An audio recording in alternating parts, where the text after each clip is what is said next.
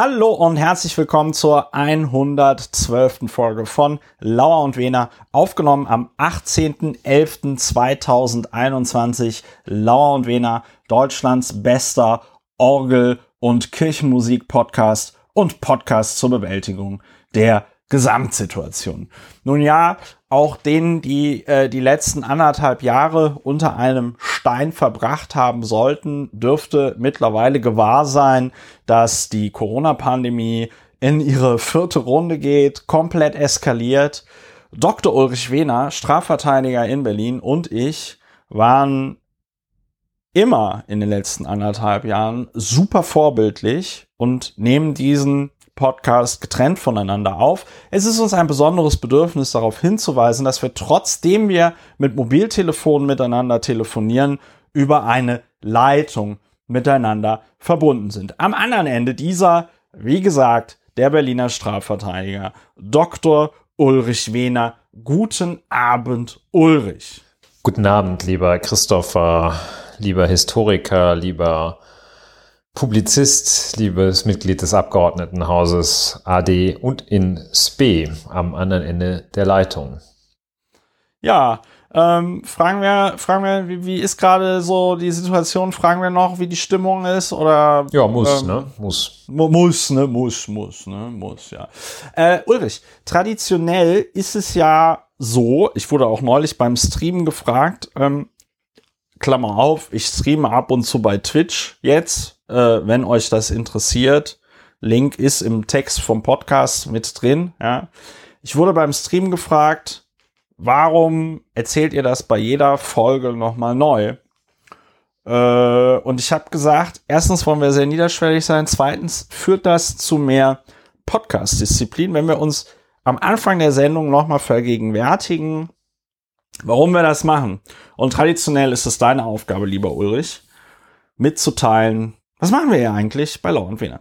Ja, danke für die Frage. Das vorher zu klären, immer noch mal wieder zu klären und zu erklären, ist so ein bisschen wie Powerposing auch. Ne? Also vorher noch Ja, mal kurz, ja. das stärkt einen einfach. Wir machen das, um durch Benennung und Uminterpretation der Gegenwart die Gesamtsituation zu bewältigen. Äh, Labeling and Reappraisal sind unsere Techniken. Äh, wir schauen uns die Dinge an, benennen sie oder bewerten sie neu. Und es gelingt uns dadurch und hoffentlich auch unseren Hörern und Hörerinnen, die Gesamtlage besser zu bewältigen und äh, den Emotionshaushalt ordentlich zu regulieren. Ansonsten, und es nimmt immer weiter zu, würde man zum Wutbürger und man hat angesichts der aktuell, des aktuellen Umgangs tatsächlich mit äh, der vierten Welle, äh, mit dem Virus, hat man tatsächlich Grund aus einer anderen Richtung oder nee, Grund nicht, man könnt, läuft Gefahr aus einer anderen Richtung zum Wutbürger zu werden. Also nicht dieser Wutbürger, der irgendwo, äh, äh, irgendwo Steine schmeißt, weil er eine Maske tragen muss, sondern tatsächlich der, der sagt, das darf wohl nicht wahr sein. Also ich bin teilweise wirklich wütend und da muss man dann äh, drüber reden, das muss man benennen, das muss man bewerten und dabei äh, gucken, was sind die zugrunde liegenden Fakten und diese von der Meinung trennen. Äh, Unterscheidung zwischen Faktum und Meinung ein ganz wichtiges, äh, wo man dann auch, wenn man das konsequent praktiziert, mitkriegt, dass manche Sachen, die als Meinung geäußert werden, keine Meinung sind und äh, manche Sachen, die als Fakten verkleidet daherkommen, auch keine Fakten sind. Ja. So machen wir das. Ja, und manchmal, und das ist dann immer besonders schön, bewerten sich die Fakten auch von selbst. Da muss man dann gar nicht mehr besonders viel zu sagen. Wir machen es dann trotzdem. Äh, mir ist es auch noch wichtig zu sagen, das sind jetzt nicht so trennscharfe Kategorien.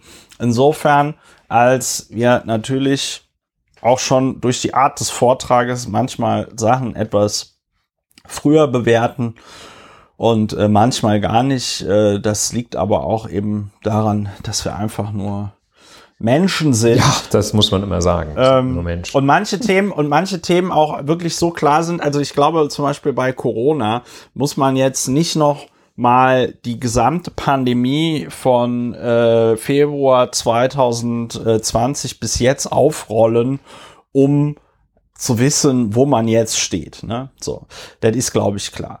So, äh, eine Kategorie in diesem Podcast, äh, Feedback der Woche, kommt heute nicht vor. Ich fand irgendwie das Feedback nicht so interessant, dass ich gedacht habe, dass ich das jetzt hier vorlesen muss. Ähm, wenn ihr Feedback habt, äh, wir sind erreichbar auf dem Twitter-Kanal Lauer und Wena. Ihr könnt uns eine E-Mail schreiben, äh, kontakt lauer und wena.de oder ihr schreibt einfach einen Kommentar im Blogbeitrag unter äh, den äh, im Blogbeitrag zu diesem Podcast. Gut. Ja. Nächste ähm, Rubrik.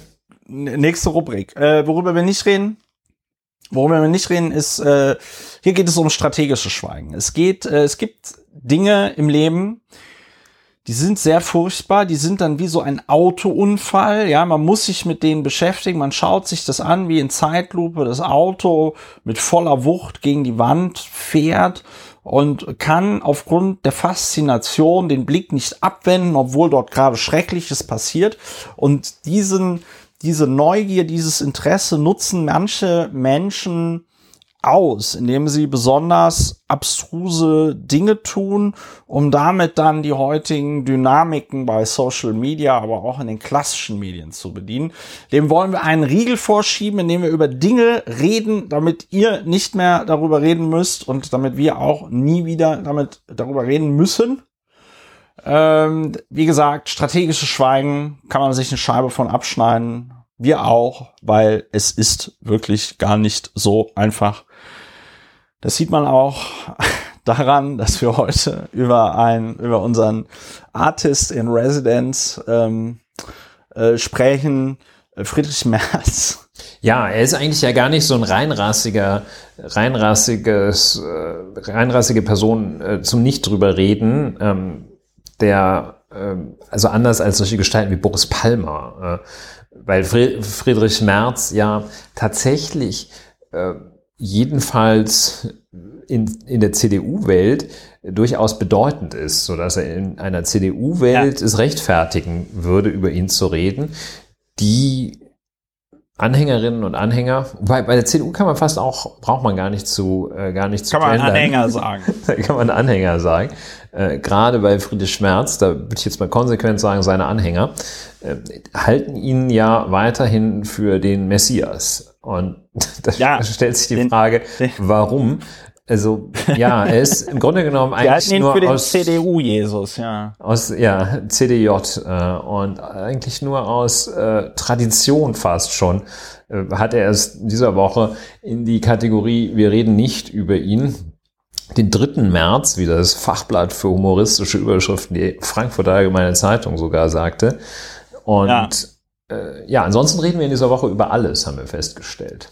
Wir müssen diese Woche über sehr viele Dinge äh, reden, aber wir reden nicht darüber, äh, dass Friedrich Merz für den Bundesvorsitz der Christlich-Demokratischen Union äh, kandidiert. Das ist eine sehr schöne Tradition, so wie hier dieser wie heißt dieser Film? Äh, Dinner for One, ne? Das macht man halt so, ne? CDU-Parteitag, wo der Vorstand gewählt wird, Friedrich Merz tritt an. Eine schöne Tradition. Hoffentlich werden wir sie noch lange erleben. Wobei man Spaß beiseite dazu sagen muss, ich es mir richtig wünsche, dass äh, Friedrich Merz zum äh, Vorsitzenden der ja, CDU das wird gewählt hart. wird. Das, denn, denn äh, denn Friedrich Merz möchte Sebastian Schaja zum äh, Generalsekretär der CDU machen. Sebastian Schaja durfte ich fünf Jahre lang erleben als äh, Senator für Gesundheit und Soziales im schönen Land Berlin.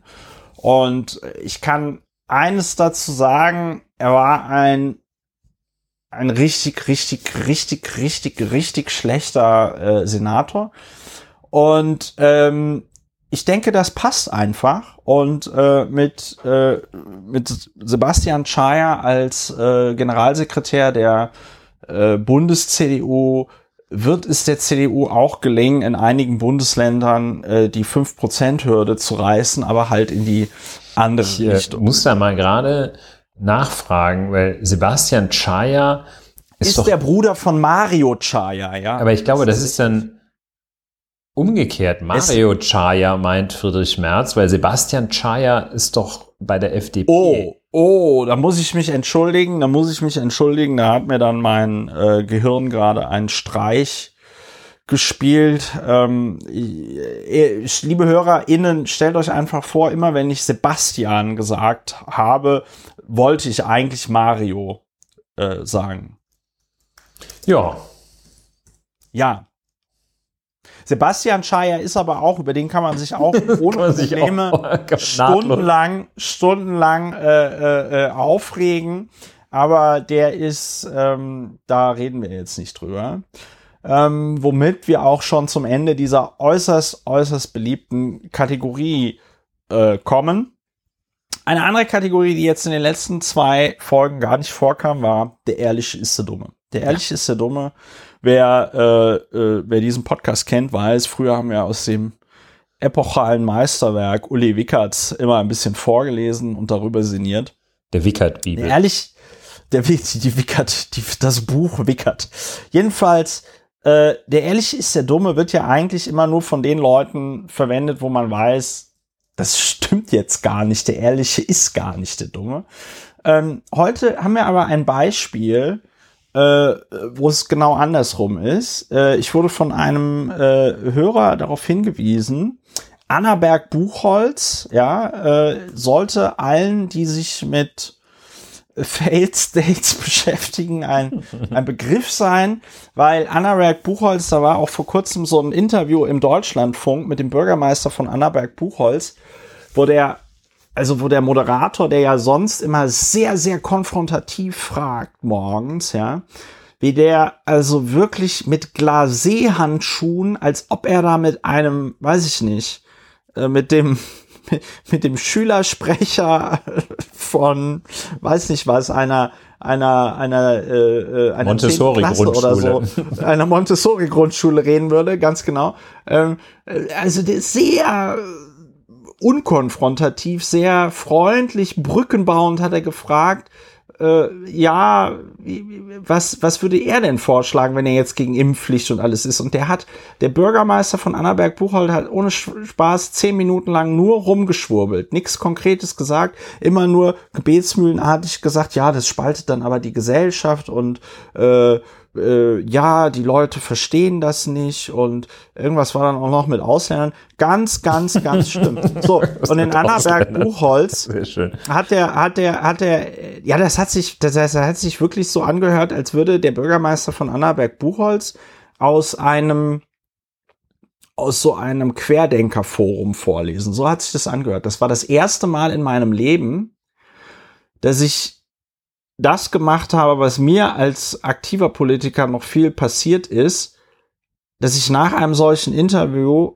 mir die E-Mail von dem Typen rausgesucht habe und ihm eine wohltemperierte Mail geschrieben habe, indem ich ihm nochmal mitgeteilt habe, was für ein unfassbar beschissenes Interview er gerade gegeben hat, ja. Sehr das schön. war wirklich unfassbar. Ich habe den, ich habe das Radio angeschrien. So, dieses Annaberg Buchholz, ja, ähm, kaum Corona-Kontrollen in den Restaurants. Unter Einhaltung der 3G bzw. 2G-Regeln darf die Gastronomie auch im sächsischen Erzgebirge wieder ihre Tore öffnen, doch die Gäste in den Restaurants und Kneipen von Annaberg Buchholz werden kaum kontrolliert. Ja, und in diesem Beitrag, den ich jetzt nicht vorspielen werde, geht es dann zum Beispiel auch um einen griechischstämmigen Gastwirt, der sich dann darüber beschwert, dass wenn er sich an quasi geltendes Recht hält und diese 2G, 3G-Regeln durchsetzt, dass er dann im Nachteil ist gegenüber den Kolleginnen und Kollegen in anderen Restaurants, die das eben nicht machen.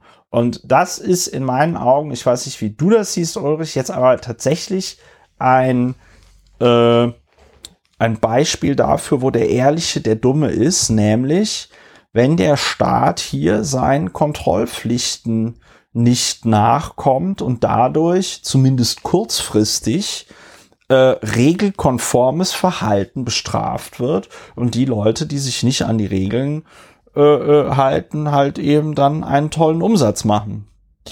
Ja, in der Tat äh, ja und nein. Äh, ein, ein Hasswort ist Jein, deshalb sage ich es auch nicht. Ähm, äh, ja und nein. Gut, dass also, du es nicht gesagt hast. Ja. einerseits stimme ich dir zu, das ist ja auch äh, rechtlich eine Ungleichbehandlung, ein, ein Vollzugsdefizit kann auch eine Ungleichbehandlung sein. Also äh, das Gleichheitsgebot gilt ja nicht nur für den Buchstaben des Gesetzes, sondern auch für die Anwendung des Gesetzes. Und wenn ich ein Gesetz völlig ungleich anwende, und äh, willkürlich mir äh, von 5000 Gastronomen drei rauspicke und die irgendwo äh, an den Pranger stelle, dann ist es eine Ungleichbehandlung im Vollzug äh, des Gesetzes. Das ist ganz konkret natürlich auch ein Wettbe möglicher Wettbewerbsnachteil. Jedenfalls, wenn man in so einem Gebiet ist, wo besonders viele Deppen wohnen, ist das ein Nachteil. ähm, denn äh, die gehen dann lieber offenbar sind ja so doof, die gehen dann lieber in das Restaurant, wo nicht darauf geachtet wird, dass die Menschen geimpft oder wenigstens genesen, wenigstens geimpft oder genesen sind, äh, sondern die gehen lieber in das Restaurant, weil sie es irgendwie für angenehmer halten, wo die Leute sich halt noch, äh, wo die Infektionsgefahr höher ist. Also so gesehen. Es ist ja auch eine krasse Einschränkung, wenn man an der Tür des Restaurants mal gerade eben zeigen muss, äh, äh, diesen QR-Code. Genau, daher der Begriff Depp. Ne? Und, ähm, ja. und äh, andererseits äh, hat ja dieser, der ehrlich ist, der ist der dumme, vermeintliche Grundsatz, eben just diese Dimension, diese umgekehrte Dimension, dass der Ehrliche eigentlich gerade nicht der Dumme ist. Und dass vielmehr so ein Kampfbegriff äh, der Dummen ist, äh, die nämlich nicht ehrlich sein wollen. Hier ist ja eigentlich der Ehrliche auch ein Held, derjenige, der sagt, ich mir liegt die Gesundheit meiner Gäste so am Herzen, dass ich dann lieber auf zehn Prozent der Gäste verzichte, als äh, dass ich äh, die Gesundheit meiner Gäste gefährde. Das heißt, dieser Ehrliche, der sagt, okay, hier ist 2G, ich wende es auch an, der äh, ist der eigentlich Kluge und gerade nicht der Dumme. Ich kann dazu aus eigener Anschauung in Berlin berichten, äh, wird es, meine Studie umfasst nicht sämtliche Restaurants in Berlin, sondern äh, aber immerhin sämtliche, in die ich gegangen bin in der letzten Zeit. Großartig, ja. Also sind nicht alle, aber ähm, die einzigen, die wirklich konsequent äh, sich die App zeigen lassen, die App scannen und meiner Erinnerung nach auch noch einen Ausweis, damit da nicht irgendwelche Superschlaubi-Schlümpfe äh, mit einer äh, mit einer nicht ihnen ja, zugeordneten, mit, Code, mit, einer, ja. mit einem falschen Code reinlatschen, sind tatsächlich die äh, asiatisch betriebenen, was häufig ja. der Fall ist, Sushi-Läden. Und ja, ähm, ja finde ich irgendwie bezeichnend, äh, wie du auch schon richtig, auch nach meiner Wahrnehmung völlig richtig gesagt hast. Die Einschränkung im Ablauf ist also denkbar gering. Das ist also, das ist noch unter Händewaschen sozusagen. Das, ja, unter, ja. das ist ungefähr in der Dimension äh, Füße abputzen sozusagen. Also ja, ganz, ähm, ja, hier ist also der Ehrliche einerseits der Dumme, aber der Ehrliche ist auch der Kluge in dem Fall. In ja, Annaberg-Buchholz so hat man natürlich wahrscheinlich einfach gar keinen Gast, äh, wenn man sagt, sag mal, ihr kommt nur rein, wenn ihr, ihr äh, wenn ihr geimpft seid. Dann sage ich, was, geimpft? Was, geimpft? Das ist bescheuert. Ja, weil ich meine, dazu muss man, dazu muss man dann, dazu muss man auch sagen, äh, du hast natürlich vollkommen recht. In dem Moment, in dem der äh, Gastwirt dort nur die Geimpften und die Genesenen reinlässt und das auch konsequent kontrolliert, ähm, setzt er sich ja auch einem geringeren Infektionsrisiko aus. Also es ist langfristig, ist es klüger, es so zu machen. Ja. Aber ich kann auch verstehen, warum man sich darüber ärgert und warum man dann denkt, der ehrlich ist so dumm. Ja, ja, deshalb in der Tat ja und nein. Ja, schöne, ah. schönes Fundstück für der Ehrliche ist der Dumme. So, wir haben eine Frage der Woche. Die Frage der Woche wird immer ganz kurz äh, ohne Begründung äh, gesagt und dann wird sie mit Ja oder Nein beantwortet. Diese Woche ganz im Zeichen von Corona.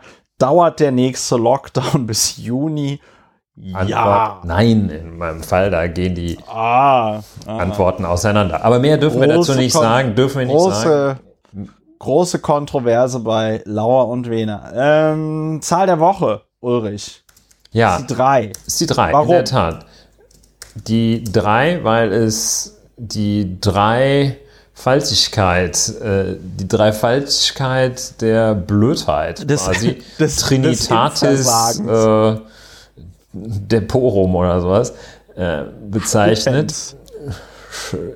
Ja, Stupendi wahrscheinlich. Äh, Stupendorum oder keine Ahnung.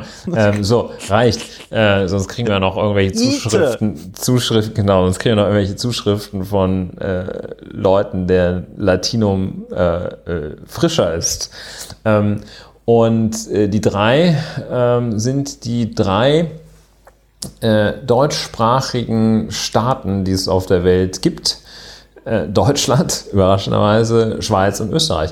Das sind die drei Wesentlichen von ganz großen Spezialagenten bewohnten Staaten mit der niedrigsten Impfquote in Westeuropa.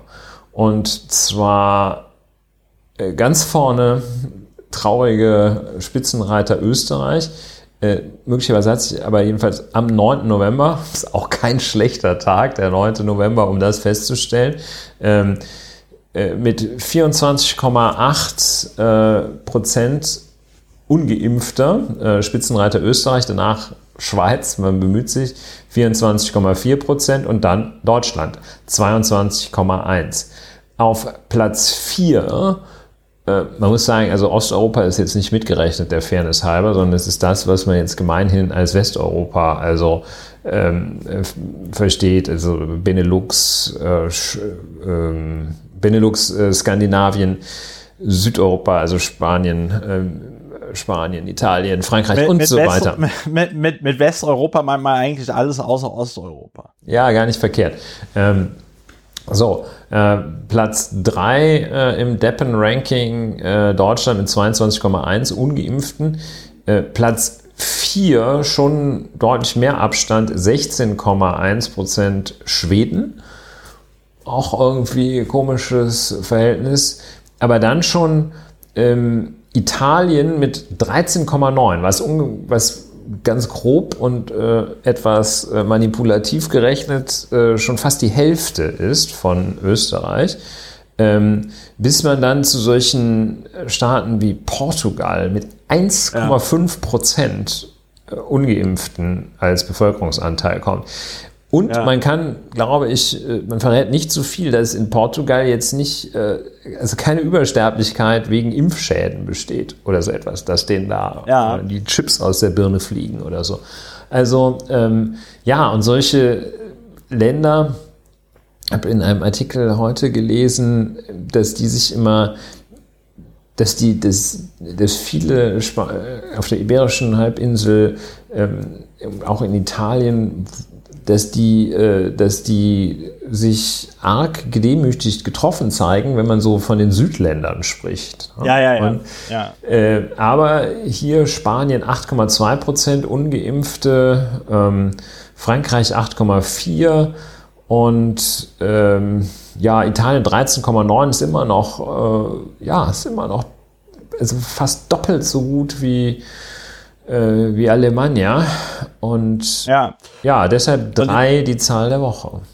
Und ich möchte hier an dieser Stelle hin, darauf hinweisen, dass selbst ein Land wie Portugal mit seinen atemberaubenden 1,5 Prozent Nicht-Geimpften, wo man sich ja tatsächlich fragt, also zumindest in so einem Land wie Deutschland, wie ist das möglich? Ja, ähm, selbst die hatten jetzt am 17. November, also gestern, äh, 2500 äh, äh, 27 neue äh, Corona-Fälle. Die haben im Moment eine Inzidenz äh, über über äh, äh, 100. Ja. Erstaunlich Spanien ich, unter 50. Ne? Also. Ja, das gut. Ich weiß jetzt nicht, woran das liegt. Möglicherweise haben die in äh, Portugal viel mit, weiß ich nicht, AstraZeneca oder äh, äh Jensen geimpft. Äh, vielleicht haben die auch äh, sehr früh schon angefangen zu impfen, das heißt äh, noch nicht ordentlich geboostert oder so. Aber äh, es ist klar, es gibt da Probleme im deutschsprachigen Raum und ein sehr interessantes und instruktives Interview gab es am äh, 16.11., also vor zwei Tagen, im äh, äh, Deutschlandfunk mit dem äh, Soziologen Oliver Nachtwey. Und ähm, das war tatsächlich äh, sehr interessant, denn äh, es gibt dieses Problem in Anführungszeichen halt tatsächlich im deutschsprachigen Raum. Und äh, also ich glaube, es ist in den in den anderen Teilen der Schweiz, wo man kein Deutsch spricht, ist es besser, zum Beispiel. Ja, tatsächlich. Ähm, und äh, das heißt, es scheint da wirklich äh, ein Problem äh, zu geben, was mit der Sprache zu tun hat. Und der Nachtweih führt das äh, darauf zurück, äh, dass man hier, also einmal sagt er Österreich, Schweiz und Deutschland alles föderale Staaten, ja, wo man immer so ein bisschen skeptisch ist gegen so die Bundesebene und sich nicht so reinfuschen äh, äh, lassen möchte und äh, dass aber in ähm, Deu im deutschsprachigen Raum eben auch es diese Anthroposophie gibt, ja, also diese komische Vorstellung von ganzheitlicher Medizin, äh, man, man kennt es auch unter Homöopathie, ja, was es so, war mir gar nicht klar, in anderen Ländern wohl gar nicht so krass äh, äh, geben, zu geben scheint, ja. Und äh, ja, das ist eine Mischung, die wohl dazu führt, ja, dass sich hier äh, im deutschsprachigen Raum weniger Leute impfen. Fand ich sehr interessant. Ich werde das Interview ähm, verlinken. Der hat auch noch mal, das fand ich auch ganz gut, äh, der hat auch noch mal betont, dass aus also aus seinen aus den Studien, die er gemacht hat und den Interviews, die er gemacht hat, irgendwie klar ist, dass eine verbesserte Kommunikation ähm, nicht dazu führt, dass so krasse Impfgegner sich auf einmal umentscheiden und sich impfen lassen. Ja.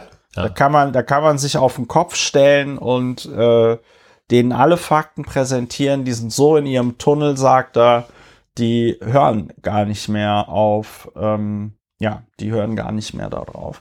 Und äh, das fand ich ganz gut. Wir kommen ja vielleicht nachher nochmal darauf, wenn wir über das Thema Impfpflicht sprechen. Ja, das war die Zahl der Woche, die drei. Ja. An dieser Stelle nochmal der Hinweis, man kann diesen Podcast unterstützen. Es gibt das wunderschöne Lauer und Wiener Plus, dann kriegt man die Folge früher und mit Kapitelmarken. Ähm, wie das geht, steht auf der Webseite plus.lauerundwener.de. Wir freuen uns über jeden und jede, die diesen Podcast unterstützt. Wenn ihr diesen Podcast bereits unterstützt, dann bedanke ich mich an dieser Stelle ganz herzlich. Es ist toll, dass ihr das macht. Es ist toll, dass ihr dabei seid und es ist toll, dass ihr dabei bleibt. Und äh, ja, wir freuen uns, dass ihr auch weiterhin Lauer und Wiener hört. Vielen lieben Dank. Kommen wir zum ersten, um uns mal warm zu grooven, Thema, wo wir jetzt ein bisschen länger drüber reden. Äh, wie fangen wir an? Äh, Philipp, ich muss immer aufpassen, ich sage immer Boris. Aus irgendeinem Grund denke ich immer, der Typ heißt Boris. Philipp Amthor, seines Zeichens Mitglied des Deutschen Bundestages Hobby-Lobbyist bei der Firma Augustus Intelligence, wo nicht so ganz klar ist, was er überhaupt gemacht hat. Ähm, aufstrebendes Jungmitglied der Christlich-Demokratischen Union ist, ich glaube, 50 km/h zu schnell gefahren, ne? Er ist in der Tat mit rund 120 Kilometern pro Stunde durch eine Tempo-70-Zone gefahren. Ja, und das führt dazu, dass der Führerschein für einen Monat weg ist und äh, es gibt noch ein, ähm, ein Bußgeld. So. Und äh, dann war das so, dass, äh, also Amtor wurde jetzt geblitzt, das heißt, er wurde da jetzt nicht direkt von der äh, ähm, Polizei angehalten oder so. Es ist auch nicht das erste Mal, dass Philipp Amtor zu schnell gefahren ist. Und äh, Philipp Amthor hat sich dann dafür entschieden, äh, nicht einfach das Bußgeld zu bezahlen und sich den Führerschein einziehen zu lassen für einen Monat, sondern er hat sich dafür entschieden, ähm, was zu tun, ja, da äh, äh, Einspruch dagegen zu äh, erheben. Und das wurde dann verhalt, verhandelt vom Amtsgericht Pasewalk. Pacewalk. Pasewalk. Ja, das ist vielleicht sowas wie Nein, Leicester, was man ja, was man ja auch ganz anders. Leicestershire. ja, du meinst, ja, Leicestershire, genau. Ähm, ja, und äh, da hat er, da hat er also, da wurde er jetzt verurteilt. Äh, willst du sagen, was, was, was seine geniale, was die geniale Verteidigungsstrategie seines Anwalts war? Naja, seines Anwalts, ähm, aber auch natürlich äh, von Philipp Amthor, denn äh, der Anwalt agiert ja nicht im leeren Raum. Hinzu kommt der Umstand, dass Philipp Amthor ja selbst nach eigenen Angaben Jura studiert hat äh, und wenn nicht gar sogar auch sein Referendariat schon absolviert hat, also mit anderen Worten womöglich Volljurist ist, da kann man nicht allzu viel auf den Anwalt schieben. Ich möchte noch äh, einige wenige Punkte ergänzen. Ähm, Philipp Amthor hat noch gesagt, ich äh, habe mich in dem Verfahren selbst gar nicht eingelassen, gar nicht eingelassen, sondern über einen facherfahrenen Anwalt einige Rechtsfragen prüfen lassen. Und ähm, dann verweist er noch darauf, weil ihm wohl so ein bisschen der Wind ins Gesicht bläst in dieser Sache. Natürlich äh, reklamiere ich keine Sonderrechte, aber es ist auch nicht unanständig, einen Bußgeldbescheid gerichtlich überprüfen zu lassen. Das steht jedermann zu.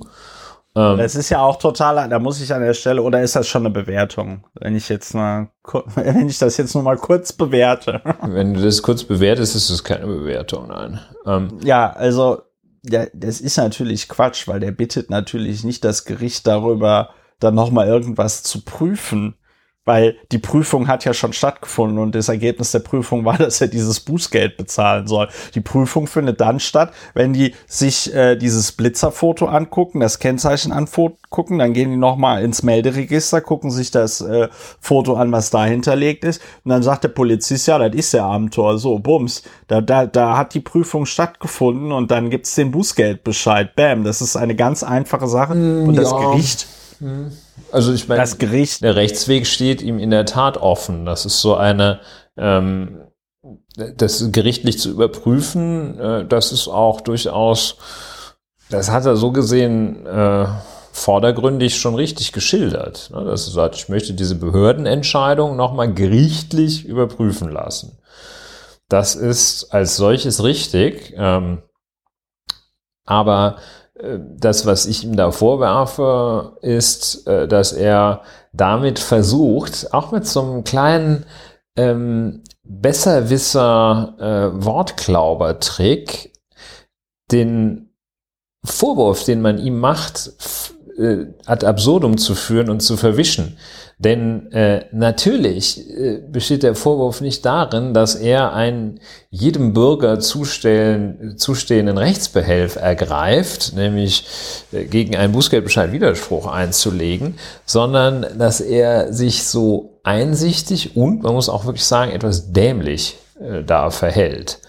Denn, Uneinsichtig meinst du? Habe ich äh, das, du un, das, das un, ja, ich sehe es, ja. ich, ich sehe es hier, es liegt hier, es ist war runtergefallen, ja, das ja. uneinsichtig ähm, zeigt, ähm, was dieses Verhalten äh, auch äh, in der Öffentlichkeit bewirkt und eben es ist auch, äh, es ist diese schon äh, dieses da zutage tretende ähm, doch irgendwie schon ein bisschen über allem zu stehen. Und da kann man sagen, äh, ich kenne natürlich diese, weil, weil das, das äh, Straßenverkehrsrecht sich einfach nicht umschiffen lässt, wenn man als Rechtsanwalt tätig ist. Ähm, weil immer irgendeiner kommt, äh, der sagt, ah, ich habe jetzt auch neben diesem, ich habe ja nicht nur das Problem, dass ich 1,5 Millionen Euro Steuern hinterzogen haben soll, sondern jetzt bin ich auch noch zu schnell gefahren. Können Sie das nicht auch noch gerade mitmachen? Und ähm, deshalb ist es unumgänglich, dass man in diesem Bereich, äh, der ganz vielen Leuten super, super wichtig ist, äh, in den drei Ländern, über die wir vorhin gesprochen haben, ähm, macht man das doch häufiger und ähm, diese Situation, man hat, äh, weil es da so, von so unendlich viele Fälle gibt, sind da Behörden und Gerichte auch äh, ganz gut aufgestellt. Da sind halt nahezu sämtliche Argumente schon gelaufen und äh, alle 10.000 Fälle gelingt es mal wieder einem, irgendwas Neues auszugraben, weil er festgestellt hat, ah ja, hier das Trafipax-Gerät XP37C äh, liefert laut neuesten Testberichten falsche Angaben. Und dann haben wieder 150 Leute Glück oder eben, dass irgendeine Datenschutzkonformität bezweifelt wird und ähnliches. Ein Klassiker der Verteidigung gegen den Vorwurf eines Geschwindigkeits, einen Geschwindigkeitsverstoß begangen zu haben, ein absoluter Klassiker ist der, der Verteidigungsmove, ich bin aber gar nicht gefahren. Es ist also, in der Tat, das, äh, ja, wie gesagt, das ist der Klassiker. Ähm, der hat im Laufe der Jahre und Jahrzehnte hat der an Durchschlagskraft verloren, weil ähm, vor Jahrzehnten es so war, dass man dann da so ein grobkörniges äh, Foto, äh, wo man also irgendwie den, den Hund, damals wurde der Beifahrersitz noch, äh, noch mit fotografiert, äh, wo man den Hund auf dem Beifahrersitz einfach wirklich überhaupt nicht vom Fahrer unterscheiden konnte. Das hat sich aber geändert. Die Fotos sind jetzt inzwischen ziemlich gut. Ja, ja. und äh, sehr gut auflösend, sodass also der Spielraum für die Argumentation, ich war es gar nicht, sehr gering ist. Der Spielraum ja. für die Argumentation, wenn man eine einigermaßen bekannte Person ist und, und also wirklich alle die Birne schon kennen, ist der Spielraum natürlich nochmal geringer äh, für ja. dieses Argument. Und wenn man Philipp Amthor ist und sich da so einer sagt, du warst so der Amthor, äh, dann wird der Polizist auch äh, und auch der Richter hinterher nicht so leicht davon abrücken. Und welche Argumentation wählt Philipp Amthor mit seinem genialen, facherfahrenen Rechtsanwalt. Ja. Er sagt, ich bin nicht gefahren. So. Und ich damit, war das gar nicht. Ich war das gar nicht. Und damit ist er dann aufgelaufen. So. Und wenn er dann jetzt noch sagt, er würde jetzt noch die Rechtsbeschwerde gegen das Urteil äh, prüfen, diese einzulegen, dann ist es auch, auch eine Augenwischerei, weil, also wenn der äh, Richter am Amtsgericht Pasewalk nicht völlig äh, handwerklich äh, daneben liegt, also zwei komplett linke juristische Hände hat, dann schafft er das, den Anforderungen der Rechtsprechung an die Darlegung der Fahreridentifizierung gerecht zu werden. So. Also mit anderen Worten, es ist einfach ärgerlich. Es ist auch so doof. Es ist so, so deppert. Obendrein kommt noch hinzu, talking about äh, äh, Verteidigung in Verkehrsordnungswidrigkeitenverfahren, äh, kommt hinzu, dass man mit diesem einmonatigen Fahrverbot, da hat man typischerweise drei bis sechs Monate Zeit, das zu nehmen. Das kann man sonst auch noch ein bisschen strecken. Das legt man dann einfach in seinen Urlaub, wo man seine sowieso Sommerferien. seine Sommerferien, da kann man sogar noch in Griechenland und außerhalb Deutschlands kann man dann sogar noch fahren, wenn ich das richtig sehe. Und dann hat man schon, wenn man zwei Wochen Urlaub hat, hat man die Hälfte schon rum und dann fährt man mal zwei Wochen mit der Bahn. Also das ist so bescheuert, was der da gemacht hat. Ähm, das macht man, äh, da legt man, wenn man jetzt irgendwie ähm, Taxifahrerin ist, äh, alleinerziehend und vier Kinder, vier Kinder ernähren muss, ähm, dann versucht man da was zu reißen. Ja? Aber die typische Verteidigung gegen diesen Vorwurf ist, dass man sagt, ah, ich brauche das Auto so unendlich dringend, können wir nicht gegen Verdopplung des Bußgeldes äh, vom Fahrverbot ja. absehen.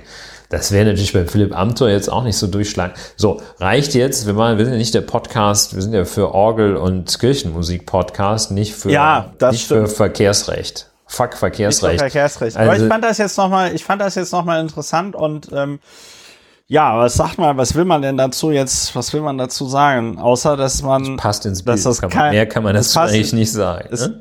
es bewertet sich von selbst, es passt ins Bild und ähm, es ist ich find's krass. Ich find's krass und ich find's wahnsinnig dumm. Weil, so be it, dann bezahlst du halt die äh, äh, 240 Euro. Wenn du richtig, wenn er richtig clever gewesen wäre, dann hätte er, weiß ich nicht, 1000 Euro gezahlt und hätte gesagt, lieber Richter, können Sie es bitte an das SOS Kinderdorf in, äh, weiß ich nicht, Bangladesch spenden oder irgendwie. An, so. Verkehrs, möglich. an den Verkehrskindergarten Ja, genau. in äh, Angola. Ja. In Oh. meinem Wahlkreis. Nein, es ist so ein- Es ist halt, ein- es ist, es ist dumm. Es ist dumm. Und es zeigt auch irgendwie, dass äh, äh, Philipp Amthor da so ein bisschen von der Realität Genau. entfernt zu sein scheint. Ihm scheinen die, ihm scheint das nicht gut getan zu haben, bereits mit 24 in den Bundestag eingezogen zu sein. Ähm, irgendwie, ja, Ja, es ist ein ausgesprochen unreifes Verhalten tatsächlich, ähm, das ähm, also von mangelnder Erfahrung zeugt. Ähm, und wahrscheinlich eben auch von Beratungsresistenz und dann in Komorbidität sozusagen mit dieser mit dieser äh, Juristoid ähm, ähm, so wortklauberischen ähm, Ja. Vorgehensweise, ähm, die er schon bei seinem Vorgehen, bei seiner, äh, bei seiner Tätigkeit für, du hast das Unternehmen vorhin genannt, ich habe gerade Augustus Intelligence. Augustus Intelligence gezeigt hat, wo er dann auch darauf verwies, ja, das seien ja nur Anteile gewesen, die er da gehabt hat und das sei ja schließlich nicht verboten und nicht meldepflichtig. Also es ist so eine Begriffsjurisprudenz, die er da zeigt. Das gefällt mir persönlich wirklich gar nicht. Das zeugt von, ähm, das kann man als Indiz von Gewissenlosigkeit, äh, Stillosigkeit, Prinzipienlosigkeit und äh, Unreife, kann man das werten, muss man auch werten. So, Philipp. Ja, Außerdem, diese Bilder kriege ich auch nicht aus dem Kopf, wie der irgendwie viel zu schnell mit irgendeinem ganz komischen Auto wahrscheinlich durch die Gegend rast. Das passt auch irgendwie. Ja, furchtbar. Ja, also äh, wir haben dazu alles gesagt. Philipp Amthor mehr kann man dazu wirklich von, nicht sagen. So. Philipp Amthor kommentiert sich von selbst. Äh, Ich muss mich leider wiederholen, aber ich find's, ich find's wirklich, äh, ich find's wirklich bemerkenswert, wie saudumm das ist. Also es ist erstens super saudumm, 50 km/h schneller zu fahren, als man fahren darf. Also mit 120 durch eine Tempo 70 Geschichte. Das kann ja auch potenziell dazu führen, dass jemand stirbt. Da wissen wir ja jetzt auch, ne, dass äh, der BGH hat ja diese Rennfälle da. Äh, Okay, das ist jetzt ein bi- bisschen weiter Bogen, würde ich sagen. Ne? Was denn? Ja, also, ja, aber äh, also ich finde, der Bogen ist gar nicht so weit, weil ein zentraler, ein ganz zentraler Punkt der Argumentation war, wenn mich nicht alles täuscht, auch vom BGH bestätigt, wenn man mit so einer hohen Geschwindigkeit fährt, nimmt man billigend in Kauf, dass jemand dabei umkommen kann. Ja, das ist aber ein anderer Sachverhalt als der, wenn Philipp Amthor irgendwo äh, auf der Mit Landstraße... 120, mit 120 durch eine Tempo 70 Zone fähren. Ja, das ist was anderes. Das ist Gut, sind wir- wirklich völlig agree. andere Sachverhalte. Also Let's agree to disagree. Mir hat's Spaß gemacht, äh, ähm, Philipp Amthor in die Nähe eines Kudamm-Rasers zu rücken. Und ich stehe dazu auch. Äh, stand Mann, by your man, ja. Ja, ich I stand by my opinion. So, äh, ein anderes äh, unschönes, ein wirklich unschönes Thema, was also auch bei mir diese Woche zu wahnsinnig viel Ungemach geführt hat. Gewaltfantasien wahrscheinlich. So. Gewaltfantasien auch. Äh, ich habe das, nicht die Gewaltfantasien, aber das Ungemach habe ich auf dem Kurznachrichtendienst Twitter ventiliert und ein bisschen auch beim Stream. Ähm, Corona-Lügen. Und es geht jetzt nicht darum, was ihr jetzt denkt, also irgendwelche Lügen über das Coronavirus, so nach dem Motto, nee, das ist ja alles gar nicht so schlimm. Nein, nein, nein, es geht Echte. jetzt um, es The geht um real echte, ones. es geht um echte, richtige Lügen, auch richtig kackendreiste Lügen. Sorry, dass wir die Bewertung jetzt schon vorwegnehmen. Ähm, und zwar von zwei Männern, die es eigentlich besser wissen sollten, aber anscheinend nicht tun. Einmal der Bundesgesundheitsminister Jens Spahn und dann der Ministerpräsident des Freistaats Bayern. Ähm, wie heißt er? Markus Söder. Wenn ich noch kurz weiter reingrätschen darf. Ich schlage vor, ja, sehr, dass sehr wir äh, beide Äußerungen, dass du beide Äußerungen einmal kurz vorstellst und wir dann das konfrontieren sozusagen mit äh, ja, Äußerungen ja, von Herrn Professor Dr. Christian Drosten.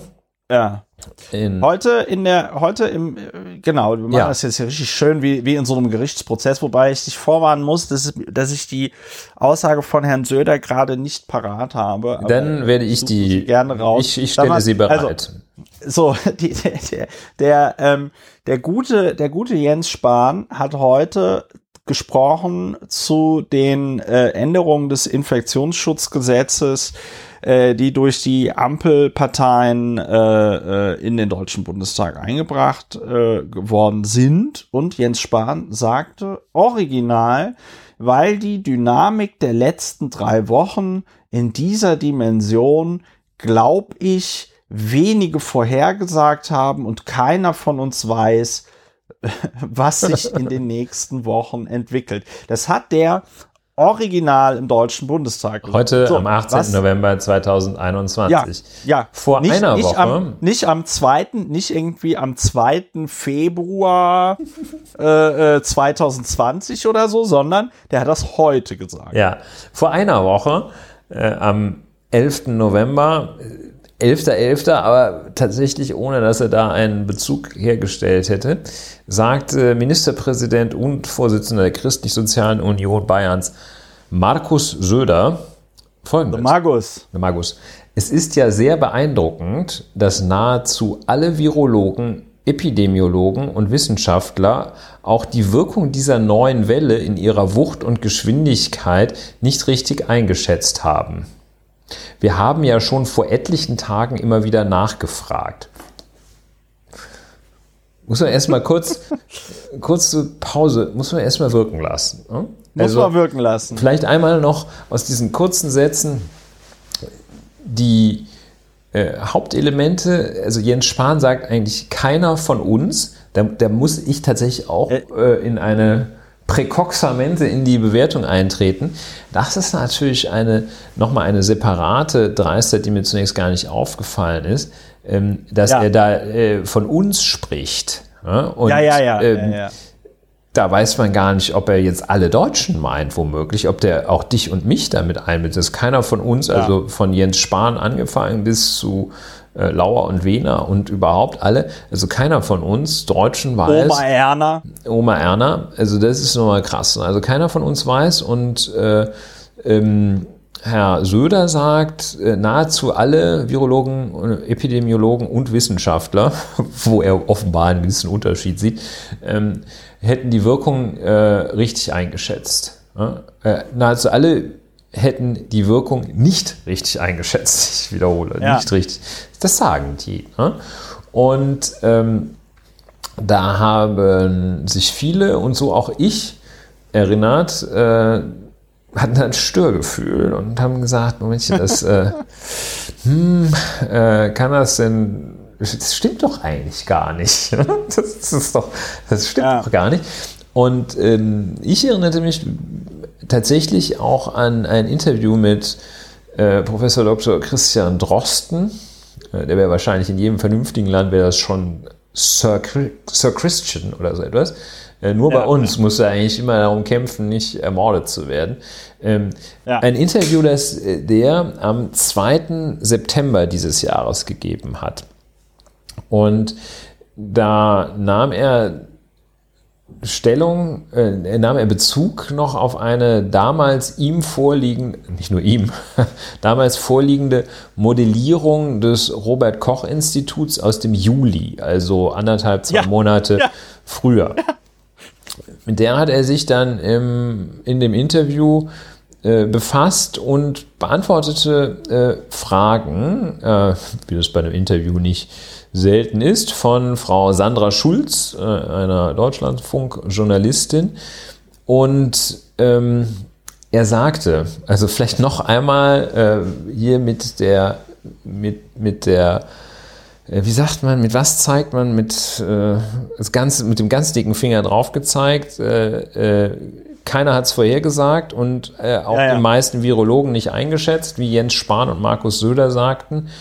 Ja. Und ähm, er sagte, dass es äh, im Herbst wegen der Pandemie wieder Kontaktbeschränkungen geben werden müsse. Und ähm, äh, er sagte zum Beispiel solche Sachen ähm, wie ähm, auf die Frage mit Anti-Corona-Beschränkungen rechnen Sie durchaus für den Herbst? Da sagte er, ja, damit rechne ich fest. Damit rechnet auch das RKI fest.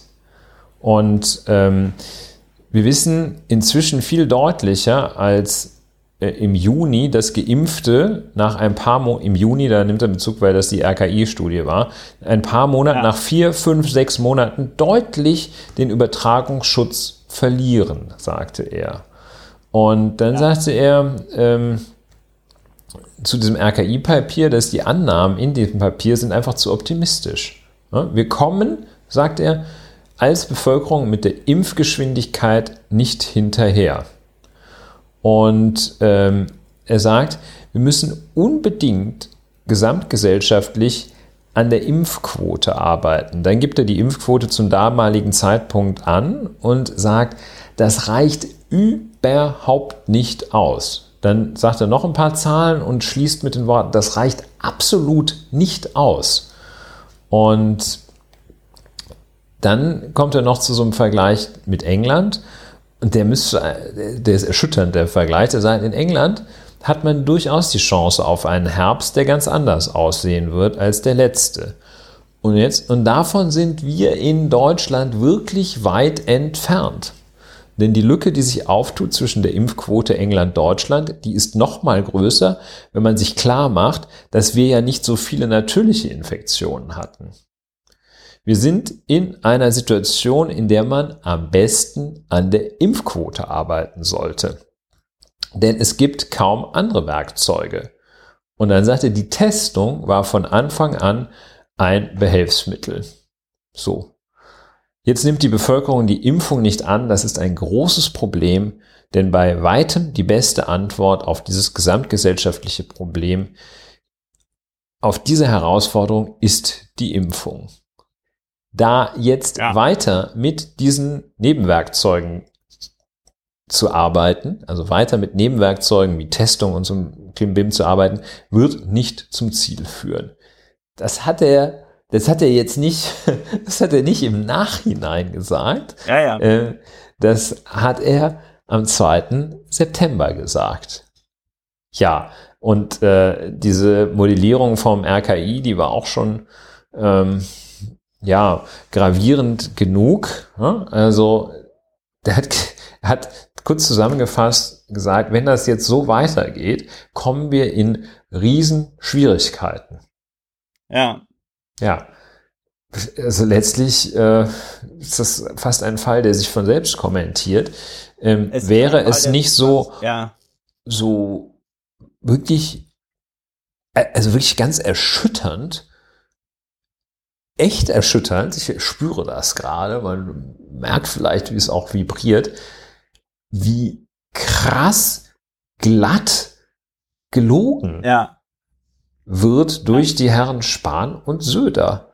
Also, ja. das ist einfach krass, krass, eindeutig falsch. Das ist, die sagen gelb und es war blau. Es ist einfach eigentlich nicht es ist fassungslos macht mich das. Punkt. Jetzt ja. ringe ich um Fassung, während du vielleicht noch was dazu sagst. Naja, also äh, ja, was, was soll man, was ja, soll man, was soll man, dazu, was soll man dazu sagen? Ich bin, ich habe gerade noch mal meine Tweets äh, durchsucht vor fünf Tagen. Ähm, habe ich äh, getwittert, falls jetzt irgendjemand mit konnte niemand ahnen kommt. Der Artikel ist von Ende Juni und das ist ein das ist ein Artikel äh, von ZDF heute. Vormarsch der Corona-Mutante führt die Delta-Variante zur vierten Welle. Das ist vom 20.06.2021, ein Tag nach meinem Geburtstag. Die Corona-Lage in Deutschland entspannt sich. Dennoch warnen Virologen, denn auch hier breitet sich die hoch ansteckende Delta-Variante aus. Das was, äh, vielleicht ist es jetzt ein bisschen zu äh, äh stammtischmäßig, ich finde, das, was der Spahn und der Söder da gemacht haben, das müsste strafbar sein, ohne Spaß. Das ist einfach, also es gibt ja, weißt du, wir hatten jetzt gerade den Amtor, der schmeißt so ein paar Nebelkerzen, erweckt irgendwie den Eindruck, wäre alles gar nicht so schlimm, okay, ja. Ähm, ist nicht toll, aber ist noch irgendwie, man ist es irgendwie gewohnt. Aber alle Leute haben irgendwie gesagt, das geht im Herbst und im Winter komplett schief. Der Wieler vom RKI, der Chef des RKIs, ist ja gestern bei einer Online-Veranstaltung mit dem äh, sächsischen Ministerpräsidenten Michael Kretschmer auch komplett ausgerastet. Die Tagesschau äh, äh, titelt Wielers Wutrede und neue Höchststände, wo Wieler also sagt, ähm, die Situation ist so düster wie äh, äh, nie zuvor. Er sagt, dass diese, äh, ähm, dass diese Verlegung von Patienten, ähm, das ist nicht, das, das, das funktioniert alles so nicht. Also sie von einer Intensivstation auf die andere irgendwie zu verlegen, wenn nicht genug äh, Dings ist. So, ähm, ähm, denn, denn hier ein Zitat, der Twitter-Account MDB des Grauens hat da wirklich so ein Best-of rausgetwittert äh, Wieler zur Impfkampagne. Ich sage das jetzt mal ganz klar, es muss jetzt Schluss sein, dass irgendwer irgendwelchen anderen Berufsgruppen nicht gestattet zu impfen. Wir sind in einer Notlage, jeder Mann und Maus, die impfen kann, soll jetzt gefälligst impfen.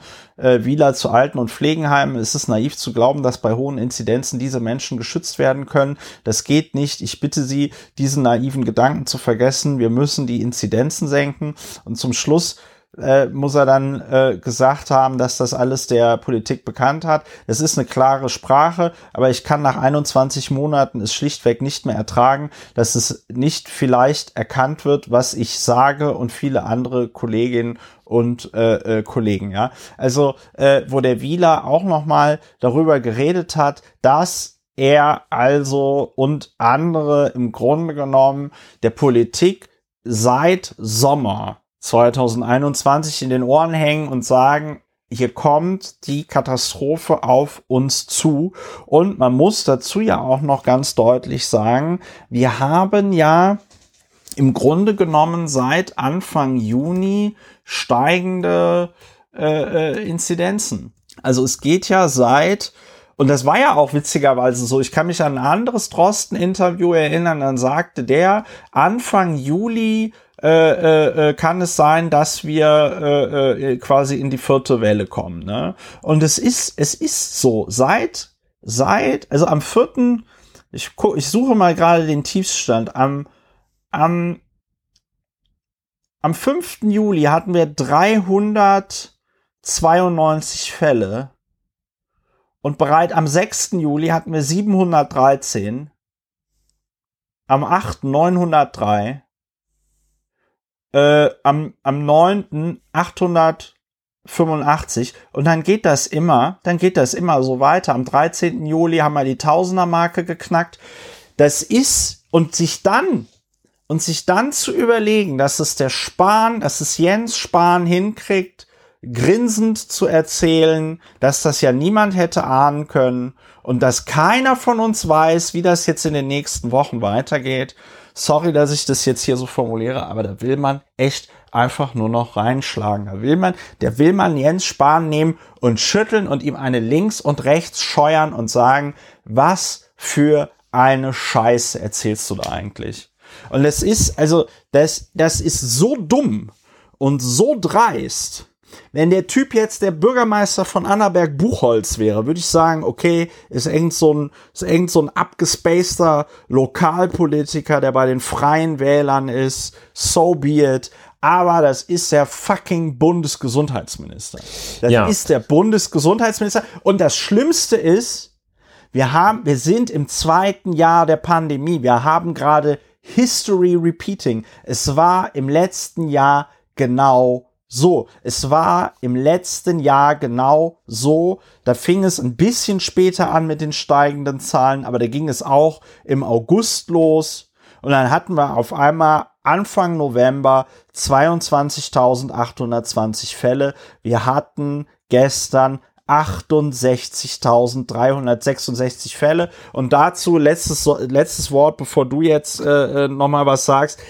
Dazu sagte der Wieler gestern in seinem Vortrag auch vollkommen richtig. Wir haben im Moment in Deutschland eine Sterberate von 0,8 Prozent.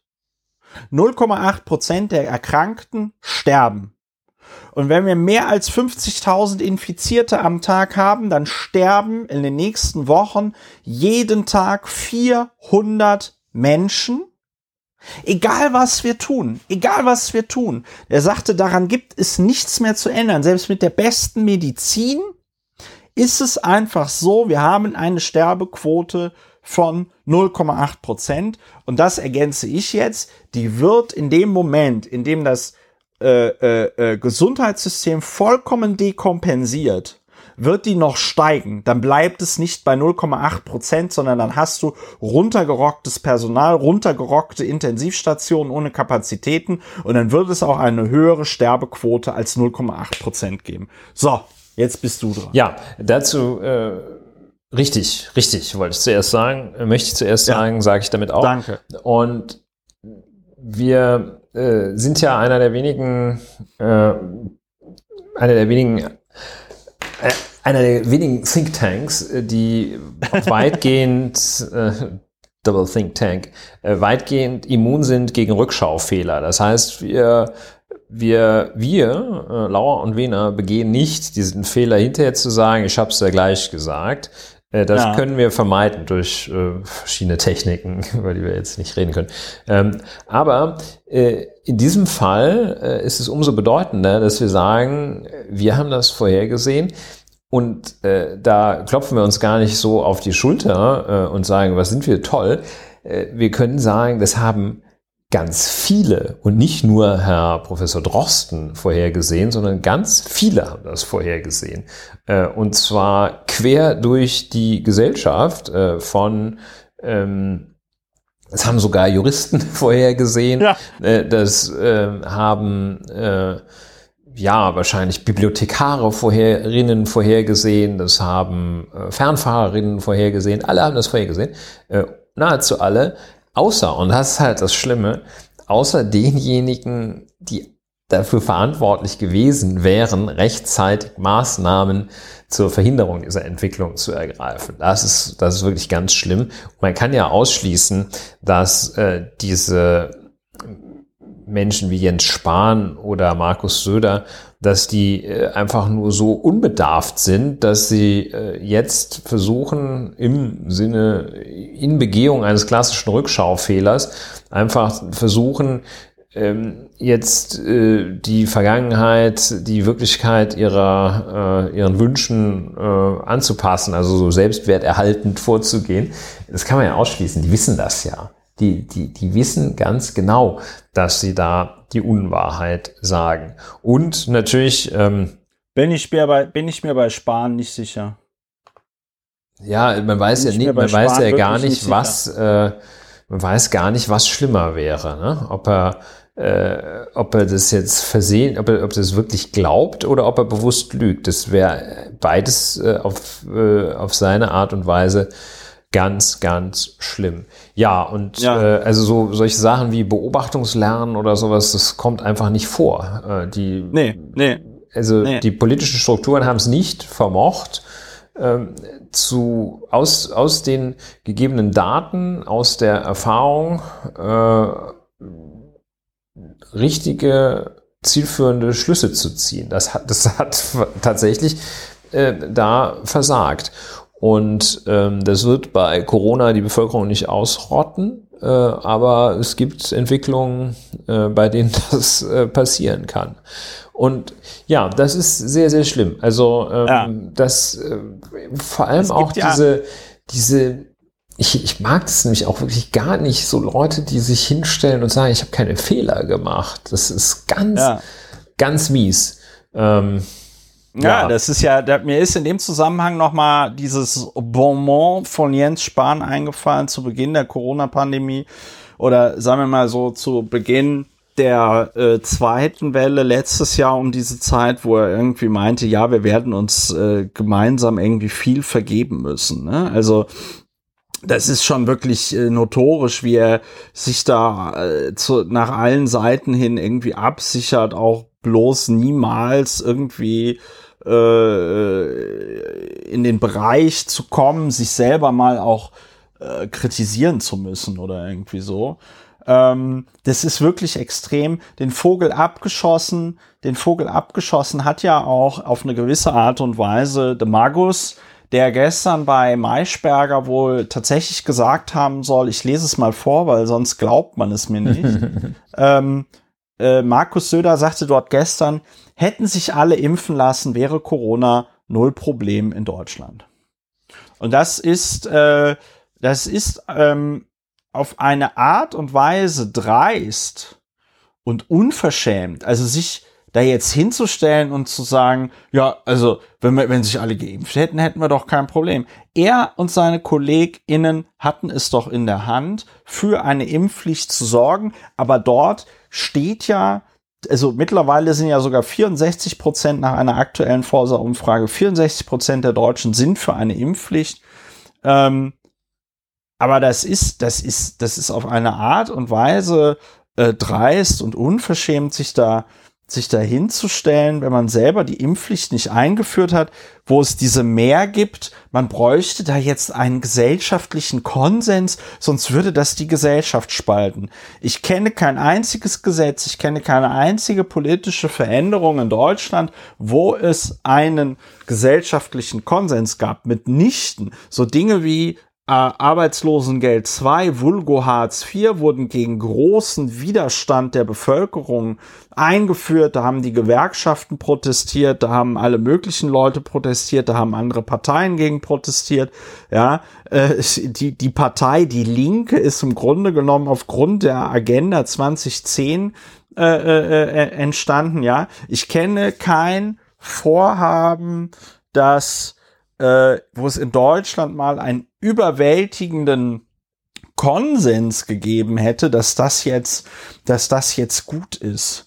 Und, und den jetzt hier zu beschwören bei der Impfpflicht, äh, das ist komplett, das ist komplett absurd. Es gibt noch so ein schönes Zitat, äh, das wird Albert Einstein zugeschrieben. Ich weiß jetzt gar nicht, ob es stimmt, aber der Spruch ist trotzdem schön. Ähm, äh, die Definition von Wahnsinn, das Gleiche immer und immer wieder tun und ein anderes Ergebnis erwarten. Ja. Und, Ja. Das ist, äh, und das ist das, und das ist das, was Jens Spahn im Moment macht. Äh, du hast es, ähm, du hast es, wie hast du es genannt, Erfahrungslernen oder so. Ja. Ja. Ähm, das, das scheint es bei ihm tatsächlich nicht zu geben, ja. Und auch in dem Moment, das ist ja, wir reden ja, wir reden ja äh, nicht, also das kam ja nicht, das kam ja nicht plötzlich, dass die Zahlen hochgegangen sind, ja. Das kam ja nicht plötzlich, sondern ähm, wir hatten ja in der vierten Welle, die hatte ja so einen kleinen Höcker, äh, die, der sein Maximum so ungefähr um den 5. September hatte. Ja, vor zwei Monaten waren wir schon mal in der Situation, äh, dass die Zahlen rasch anstiegen. Dann gingen sie noch einmal kurz zurück und seit Mitte Oktober gehen sie wieder sehr, sehr, sehr steil rauf. Äh, daran, äh, man sieht noch mal schön exponentielles Wachstum und äh, der Chef des äh, äh, Robert Koch Institutes wies ja auch vollkommen richtig darauf hin, dass er die Befürchtung hat, dass die Zahlen, die im Moment angegeben werden für Corona, für die Corona-Neuerkrankung, dass die ja viel zu gering sind, weil die Labore mittlerweile auch an ihre Testkapazitäten stoßen, weil die gar nicht mehr in der Lage sind, jeden Tag so viele 10.000 Tests ähm, äh, zu machen. Und das ist, das ist sehr bedrückend. Ich fühle mich da sehr ohnmächtig. Ich fühle mich da sehr verarscht. Man kriegt in der Tat Gewaltfantasien, ja. Und es ist halt wirklich, wirklich schlimm, denn es ist ja so, wie es der Wieler sagt. Es werden in zwei Wochen jeden Tag 400 Leute und noch mehr sterben, weil es unter anderem Jens Spahn verkackt hat, im Sommer diesen Jahres die Weichen zu stellen, dass äh, die vierte Welle in dieser Form nicht stattfindet. Unter anderem mit einer Impfpflicht, vor der man sich noch immer äh, ziert. Ja, und äh, mir fällt jetzt so ein bisschen auf, ähm, dieser Move, ähm, wenn man sich mal fragt, warum, sa warum sagen die das? Warum machen die das? Da fällt äh, ja auf, dass das könnte auch ein sehr, sehr verzweifelter, fadenscheiniger Versuch sein, der Exkulpation. Das ist ja im Grunde genommen nichts anderes äh, als äh, zu sagen, ich konnte das nicht wissen. Ich, ich, ja. kon, ich konnte das nicht wissen. Und das wiederum ja. ausgedrückt in dem, ja, keiner hat es ja gewusst. Ähm, ja. Also es haben, und, und indem er dann, der Jens, der Jens Spahn so äh, von wir, uns spricht, völlig unklar, wen er da, ähm, wen er da einschließen möchte und äh, der Markus Söder im Grunde genommen noch deutlicher wird, er sagt, ja, auch die Experten haben das nicht gewusst. Er ja. äh, exkulpiert sich äh, und äh, indem er sagt, indem beide sagen, wir haben es alle nicht gewusst. Ne? Und ja. Ähm, ja, das ist also ich, ich äh, habe also selten ein so ungutes Gefühl gehabt bei, bei politischen Vorgängen, ähm, wie äh, bei, bei diesem sozusagen Gipfel äh, das ist halt, des das, Versagens. Das ist, halt, ja. das ist halt ein Grad an, an, an Lügen, den man wahrscheinlich eher so erwartet hätte in den Niemand hat die Absicht, eine Mauer genau, zu errichten. Ganz genau, ganz genau. So in den letzten Tagen, gut, das war jetzt nicht in den letzten Tagen, aber so in der DDR, weißt du, äh, äh, äh, wenn, wenn irgendwie alles schiefgegangen ist und man trotzdem gesagt hat, hier alles total super. Und die Leute konnte wirklich keiner ahnen, dass der Trabant sich in den USA nicht durchgesetzt hat. Hat, keiner. Ja, so, kon konnte niemand, hätte, wus wussten wir nicht. So, und ich glaube, hat uns dass, auch keiner ähm, gesagt. Also bei mir führt das tatsächlich, bei mir führt das tatsächlich auch zu Politikverdrossenheit und ich glaube, ich bin da nicht der Einzige. Ähm, von, von dieser Politik und von Jens Spahn sowieso erwarte ich natürlich auch nichts mehr. Muss man jetzt fairerweise sagen, Jens Spahn könnte nur relativ wenig tun, damit ich mal was Positives über ihn sage. Selbst wenn er zurücktreten würde, würde ich sagen, kommt zwei Jahre zu spät.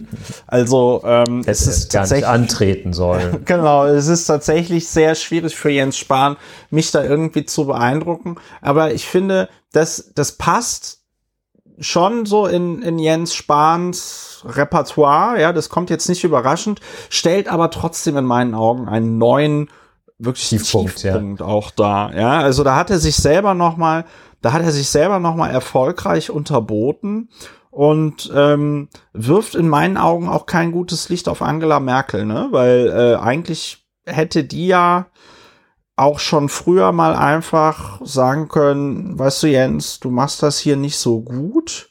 Und deswegen habe ich mir überlegt, vielleicht sollten wir mal jemanden zum genau, deswegen hier wirst du Verteidigungsminister, kannst nicht so viel kaputt machen, ist nämlich schon alles kaputt. Ähm, ja, also das ist auf jeden Fall etwas, das ist auf jeden Fall etwas, äh, ja, wo auch finde ich Angela Merkel am Ende des Tages nicht besonders gut dasteht. Ähm, aber das ist ja eh meine Auffassung, die ich hier in diesem Podcast an dieser Stelle dann immer wieder vertrete, dass die Geschichte ohnehin nicht besonders gnädig mit ihr sein wird. Ja. ja. Sollen wir, sollen wir uns, äh, sollen wir es uns jetzt ganz geben und noch Michael Kretschmer besprechen? Wir müssen es uns, wir müssen es uns jetzt ganz geben und tatsächlich noch über wir fahren weiter Michael in der Horrorshow. Äh, wir fahren Berlin weiter Dungeon. in der in der CDU, in der CDU Horrorshow präsentiert von Hybris und also ich frage mich tatsächlich, was in diesen Leuten vorgeht, ja, also von Amtor zu Spahn zu Kretschmer, das scheint ja irgendwie äh, notorisch zu sein Lass uns in dieser schauen. Partei. Die glauben ja irgendwie, für sie würden andere äh, Regeln gelten und äh, ja, so, also äh, Lass uns schauen, was Michael Kretschmer nochmal für alle, die, die es ja, ja, du ja, ja, ja, bevor ich jetzt, bevor ich jetzt, ja, du hast vollkommen recht. Ich äh, rufe die Webseite auf. Ich bin, ich bin gleich ready. Also für ähm, alle vielleicht, die diesen Teil äh, der Bundesrepublik schon komplett ausgeblendet haben, aus ihrem äh, Gedächtnis getilgt haben. Wir reden über das Land Sachsen, das Bundesland den Sachsen, Freistaat. den Freistaat Sachsen und äh, seinen Ministerpräsidenten Michael Kretschmer und 46 ja. CDU, weil Bildzeitung ja. immer erst das Alter, dann die Parteizugehörigkeit. Sehr gut.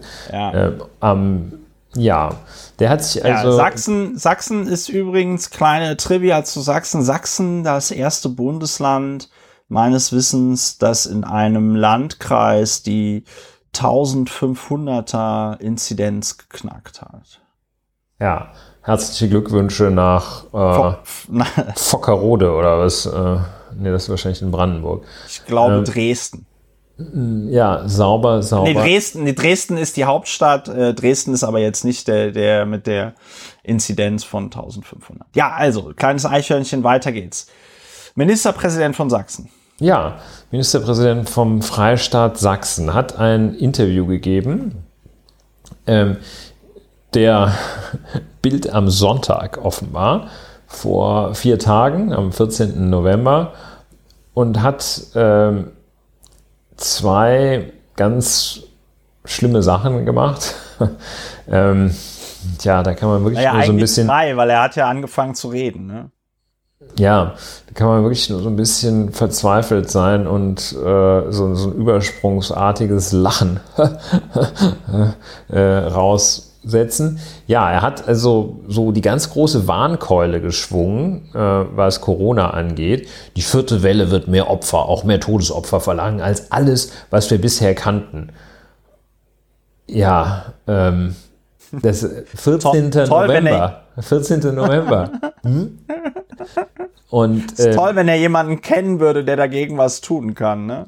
Ähm, also das, da, da tritt er jetzt so als, als Warner auf und dann bringt er jetzt ein, ich, ich räume ein, dass, oder ich, ich verstehe, dass das für viele Menschen sehr, sehr wichtig ist, ähm, kommt jetzt schon wieder als ein ganz wichtiger Moment Weihnachten. Und noch haben wir die Chance, einen Lockdown in der Weihnachtszeit zu verhindern, aber die Zeit läuft uns davon. Also dann sagt er, zwingend ist eine 2G-Regel in ganz Deutschland, um Ansteckungen von ungeimpften zu vermeiden. Und um die Welle zu brechen, müssen wir auch wieder Kontakte reduzieren und möglichst viele größere Veranstaltungen und so weiter und so weiter absagen. Ähm, das ist äh, ganz schlimm, weil er ähm, jetzt das im Nachhinein sagt.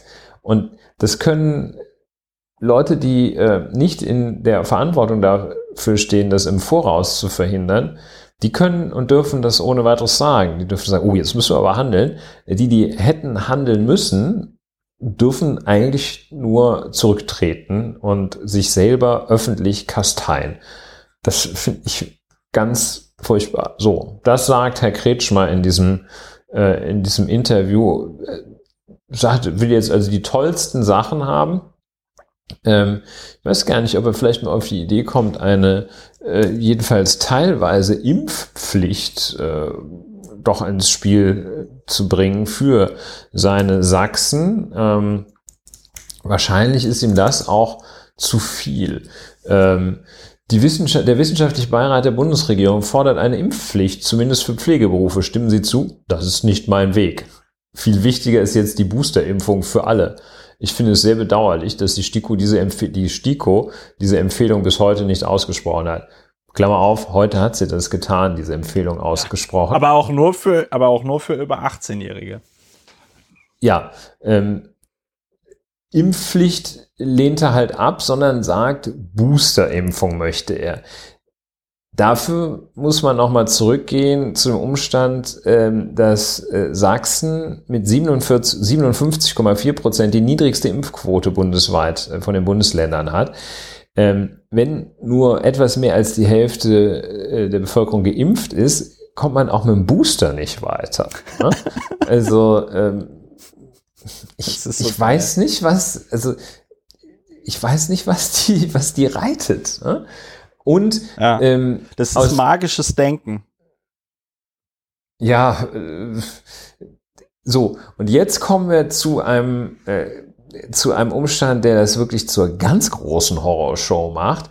Aus irgendwelchen Gründen, zu denen dir vielleicht auch noch was einfällt, welche das sein könnten, äh, schließt dieses Interview, nachdem es zu vier Fünfteln äh, um äh, Corona in Sachsen und im Bund geht und wie man doch handeln muss, äh, kommt das letzte Fünfte, Fünftel des Interviews, ein anderes wichtiges Thema. Belarus will tausende, tausende Migranten nach Deutschland schleusen. Sollten wir die Flüchtlinge, die an der Grenze zu Polen festsitzen, aufnehmen? Kretschmer, nein. wir dürfen diese Migranten weder in der EU noch in Deutschland aufnehmen. Und dann kommt noch so ein bisschen, ja, hier Zuwanderung, bla bla bla. Und dann, und äh, dafür bin ich, also bin ich kurz davor, nach Strafbarkeit zu rufen, was für, für Strafverteidiger, die nicht an Penalisierung als Mittel der Wahl glauben, ungewöhnlich ist. Frage, wie lange hält unsere Gesellschaft die Bilder notleidender und frierender Familien aus? Kretschmer, wir müssen diese Bilder aushalten und Polen bei der Sicherung seiner EU-Außengrenze helfen. Und ja. das, äh, die, die Straftat müsste, der Straftatbestand wäre ähm, krasse Menschenverachtung. Ja. Unter Bruch von völkerrechtlichen ehernen Grundsätzen oder sowas müsste man. Also ja. wir müssen diese Bilder aushalten. Wir müssen diese Bilder aushalten wieder. Ja, da ist wieder die Frage, da ist wieder die Frage, wer ist wir, ne?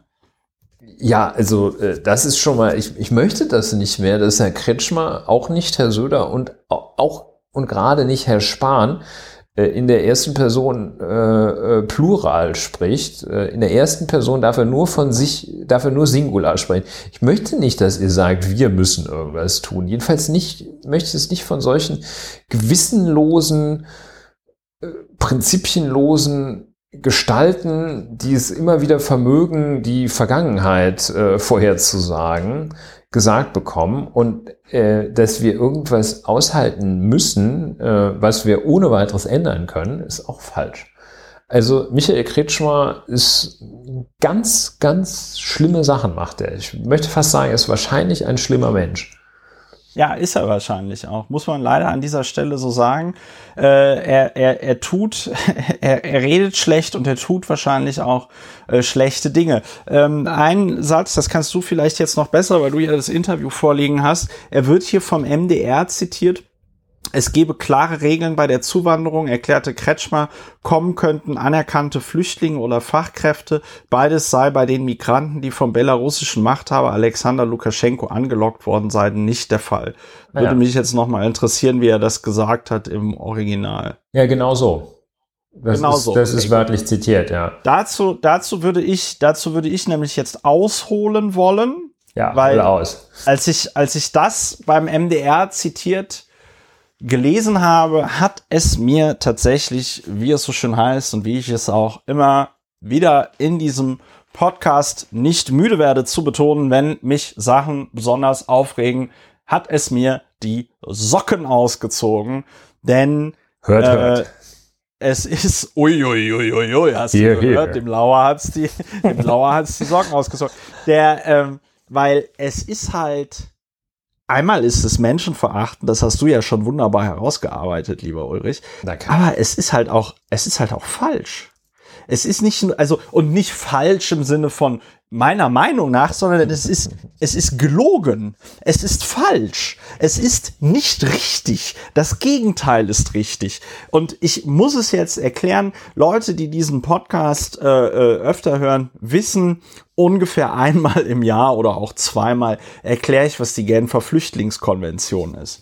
Ja, ähm, die Genfer Flüchtlingskonvention heißt eigentlich, äh, Abkommen über die Rechtsstellung der Flüchtlinge, Genfer Flüchtlingskonvention wird abgekürzt mit GFK, nicht zu verwechseln mit der Genfer Konvention, die ja regelt, wie beim Krieg die Regeln sind, sondern die Genfer Flüchtlingskonvention regelt nämlich, wie mit Geflüchteten umzugehen ist, was ist die rechtliche Stellung von Geflüchteten und so weiter und so fort, ja, äh, kann man sich alles im Internet angucken, soll jetzt hier keine allzu große Rolle spielen, aber was finde ich schon eine große Rolle spielt, ist, ähm, dass diese äh, äh, äh Konvention am 22. April 1954 in Kraft trat und Deutschland gehörte dabei zu den Erstunterzeichnern äh, äh, äh, dieses Land.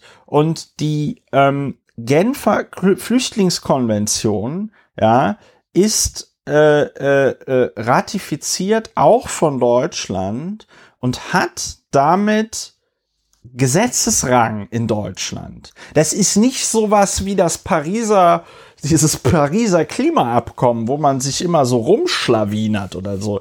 Die Genfer Flüchtlingskonvention hat in Deutschland den Rang eines Gesetzes. Und die Genfer Flüchtlings- und nach der Genfer Flüchtlingskonvention darf jeder Mensch die Grenze in ein anderes Land übertreten, wenn er die Absicht hat, in diesem anderen Land Asyl zu beantragen. Und dabei ist es auch unabhängig, ob die Person dabei die rechtlichen Anforderungen erfüllt, die mit einer solchen Einreise verbunden sind, sprich, äh, ob man jetzt einen Reisepass hat, ob man jetzt ein Visum hat, äh, ob man ja, das so gemacht hat, wie der Staat halt will. Denn das Wort äh, fiel ja eben schon durch Ulrich Pönalisierung und äh, da gibt es einen sehr äh, instruktiven Aufsatz von Professor Dr. Fischer Lescano, ich glaube, der ist an der Uni Bremen, zum Pönalisierungsverbot, das sich aus dem Artikel 32 Absatz 1 Genfer Flüchtlingskonvention ergibt. Und das kann man ganz kurz zusammenfassen mit dem Satz, ein, ein Geflüchteter, eine, ein geflüchteter Mensch darf nicht dafür bestraft werden, wenn er zum Beispiel die Grenze ohne Visum übertritt.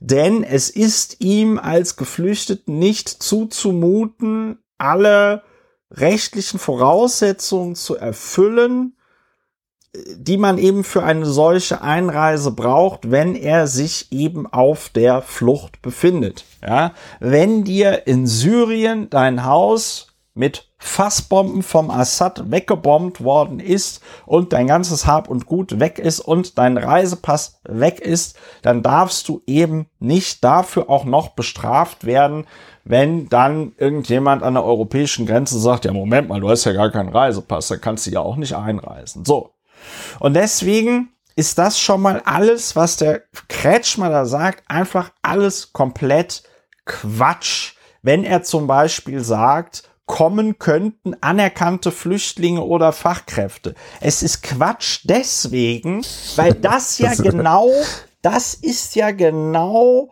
das, was im Asylverfahren gemacht wird, da wird entschieden, bekommt diese Person Asyl oder bekommt diese Person subsidiären Schutz. Subsidiärer Schutz ist, wenn du sagst, ja gut, die Person ist äh, die bekommt jetzt kein Asyl im Sinne, weil, also, weil wir konnten jetzt nicht feststellen, dass sie da irgendwie politisch, politisch verfolgt, verfolgt ja. wird in ihrem Land, aber jetzt jemanden nach Syrien zurückzuschicken, ist auch ein bisschen asozial. Also bekommt die Person subsidiären Schutz, ist eigentlich das humanste und das normalste von der Welt.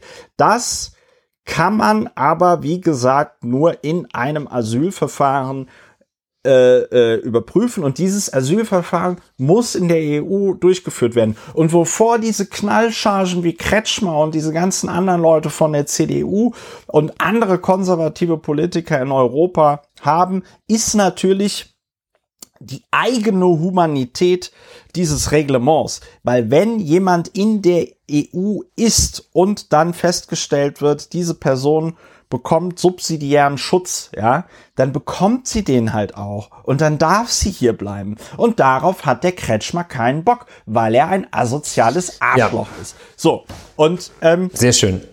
Genau, da, da, das ist, das ist, wie gesagt, alles einfach komplett falsch.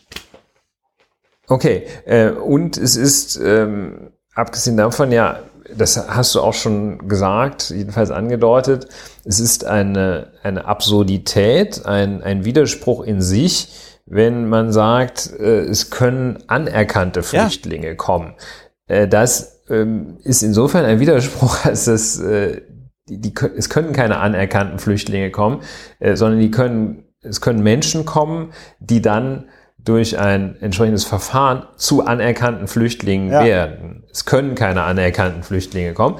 Und ähm, dann gibt es das, was einem äh, in jedem Gerichtsverfahren, ähm, wenn es entdeckt wird, um die Ohren fliegt. Ähm, das ist so eine der, ähm, eine der größten äh, fachlichen Beleidigungen, äh, technischen Beleidigungen, ähm, oder eine der größeren, mit denen äh, man sich im Rechtsverkehr in der Justiz überziehen kann, ähm, nämlich eine Behauptung sei ins Blaue hinein aufgestellt worden.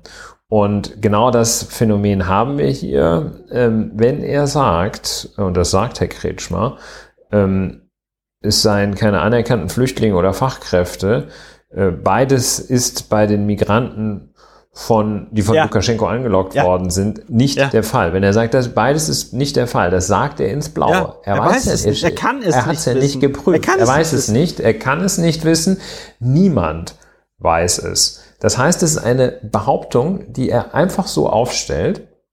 Die Behauptung ins Blaue ist äh, deshalb so bösartig, ähm, weil sie eben auch nicht überprüfbar ist. Ja? Und deshalb darf man das eigentlich nicht ähm, einfach, also auch äh, unter formalen, prozessualen Regeln, äh, darf man, man darf auch nicht irgendwie einen Beweisantrag, äh, darf schon, wird aber abgelehnt, einen Beweisantrag stellen, wenn man nicht irgendwelche Anknüpfungstatsachen irgendwo sehen kann. Ja. Also ähm, das ist ja, ja so, der der äh, Mensch, der da diese, diese, diese Leiche, die da gefunden worden ist, könnte ja auch sein, dass er vom Blitz getroffen worden ist. Oder dass man sagt, ja, vielleicht hat er ja irgendwie. Vielleicht äh, ist er ja von ja, selbst gestorben. Ist dieser Pfeil im Rücken ja, Danach. äh, hat er sich den selbst reingeschossen oder so. Ne? Ähm, so, das geht halt nicht. Und ähm, das, also, das ist wirklich, also ich finde es unfassbar, diese Kombination, was, äh, was Michael ja. Kretschmer da raushaut. Diese Kombination ne? ist tatsächlich Und unfassbar. Ja. Hm.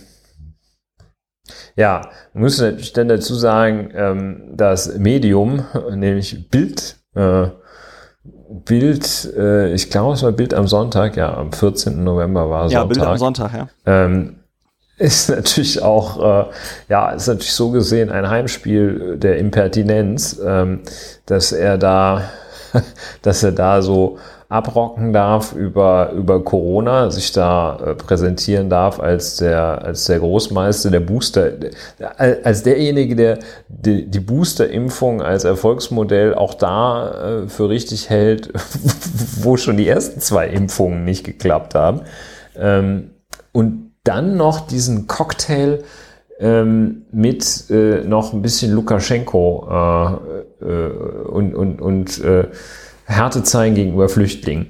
Äh, äh, ja, und also wir müssen das aushalten. Das ist ein klarer das ist ja auch schon ein, ein Tabu-Zivilisationsbruch. Ja. Äh, seit wann muss man das denn ja. aushalten? Ne? Also, Vor Ding in einer Partei, und, die sich christlich-demokratische also, Union spricht. Ich kann mich jetzt an, äh, an keinen Teil der Bergpredigt erinnern, wo Jesus Christus gesagt hat, ja, da müssen wir jetzt aushalten. Ne? Ihr müsst es aushalten. also, und, und auch so ihr Arm, ihr aushalten. Ja. Ne? ja, also denen frieren da die Füße ab und wir müssen aushalten, uns das anzuschauen. Das ist ja wirklich, also eigentlich ist Leiden ja auf unserer Seite, weil wir müssen das ja, wir müssen das ja aushalten. Also das ist, äh, das ist schlimm, ne? Das ist auch, äh, ich meine, das ist äh, alle zivilisierten Staaten ähm, nicht zuletzt aus rechtlichen Gründen verpflichtet sind, Elend zu verhindern, wo sie es nur können. Ähm, und dass das, äh, der Umgang mit Flüchtlingen möglicherweise auch gerade von der Bundesrepublik Deutschland als Rechtsnachfolgerin des Deutschen Reiches ähm, durchaus ganz besonders gut zu Gesicht stünde. Aber es scheint, dass man davon an, in weiten Teilen des Freistaates Sachsen irgendwie das nicht. Ja, man muss da. Also ganz, ganz ja. übel. Ich frage mich, wie, wie kommen wir jetzt daraus? Wie können wir trotz Michael Kretschmer einigermaßen ein paar Stunden Schlaf finden in dieser. Äh, hm, es wird. Es, Sag was Nettes. Sag es gibt Schönes. in England jetzt eine Corona-Variante, die 10 bis 15 Prozent ansteckender sein soll als Delta. Nein, was ist schön? Äh, mh, hm. Lies noch ein Kochrezept. mit sehr viel Butter. Naja, sagen wir mal so. Äh, ja, es ist, mit Sahne. Es ist mh, mm. lecker. Also, äh, was Schönes wäre ja, dass trotz also ich habe mal so einen anderen Blogbeitrag gelesen, da ging es, da ging es um das Thema Weltuntergang ähm, und dann stand da halt so, ja, also jemand, der zur Zeit der Pest und des Dreißigjährigen Kriegs gelebt hat und das alles also miterlebt hat, wie in Deutschland zwei Drittel, nicht in Deutschland, sondern wie in Europa, zwei Drittel der Bevölkerung erst durch diese Krankheit und dann durch diesen Krieg weggerafft wurden, für den mag das tatsächlich so gewirkt haben, als äh, sei das das Ende der Welt, ja. Und äh, dem war dann aber halt nicht so. Und äh, ich glaube, egal wie bescheuert alles ist, sage ich jetzt auch als Historiker, irgendwas äh, überlebt immer und äh, die, das, das Rad der Geschichte dreht sich weiter. Und man verzweifelt jetzt im Moment ein bisschen darüber, dass das alles so bescheuert ist, dass so Spacken wie Jens Spahn, Markus Söder und Michael Kretschmer die Geschicke dieses ähm, Landes äh, äh steuern, aber ähm, es kommen auch wieder, es kommen auch wieder andere Zeiten und äh, so frustrierend. Es kommen auch wieder, das ist eine schöne. ja, es, es, kommen, es, kommen, es kommen wieder andere Zeiten. Also ich bin selber verblüfft darüber, wie optimistisch ich gerade bin. Ähm, aber man, ja, man muss, man muss es auch mehr so auf den, man muss es auch mehr so auf den Zeitraum 1000, 5000, eine Million Jahre sehen. Und äh, ich finde, da, da sieht es doch schon da sieht es doch schon noch mal ganz anders aus. Da wird sich auch niemand mehr an Michael Kretschmer erinnern. Ähm, aber es ist, äh, es ist, finde ich, insofern ein, ein, eine Zäsur, als das ein wirklich besonders asoziales Statement war von Kretschmer und es absolut überhaupt gar keine Folgen für ihn hatte. Das fand ich da so bemerkenswert. Also ich bin mir ziemlich sicher, ja. ein Politiker, der das noch vor zehn Jahren gesagt hätte, hätte dafür richtig krass Flack gekriegt, wenn nicht sogar dafür zurücktreten müssen. Ja, und ja, der wäre aus äh, der christlich-demokratischen Union äh, ähm, wohl ausgeschlossen ähm, worden. Ne? Und und das finde ich eigentlich, das finde ich eigentlich das, das Bedrückende daran, dass an dieser, dass an der EU-Grenze gerade äh, Völkerrecht gebrochen wird, Recht, das auch in Deutschland gilt, gebrochen wird, indem man diese Menschen nicht in die EU lässt. Und das besonders frustrierende ist es ja, dass ein Staatenbund mit 27 Mitgliedern und 445 Millionen Einwohnern nicht in der Lage ist, diese paar tausend Geflüchteten da irgendwie ordentlich über, über, über das Gebiet der EU zu verteilen, wo ich mich frage, wenn die EU schon von ein paar tausend Flüchtlingen an der Grenze Belarus-Polen so komplett aus, aus den Angeln geworfen wird, wer soll uns dann auf internationaler Ebene noch ernst nehmen?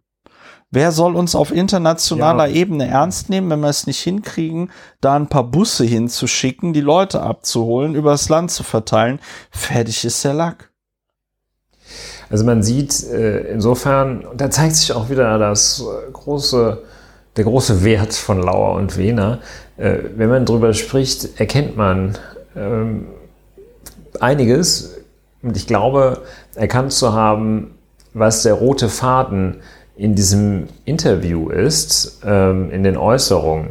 Ähm, ich habe mich die ganze Zeit gefragt, ähm, wie kommen die eigentlich dazu, diese zwei Themen miteinander zu verbinden? Also ähm, bei äh, Corona liegt es ja jetzt noch etwas näher, dass man da einen deutschen Ministerpräsidenten befragt.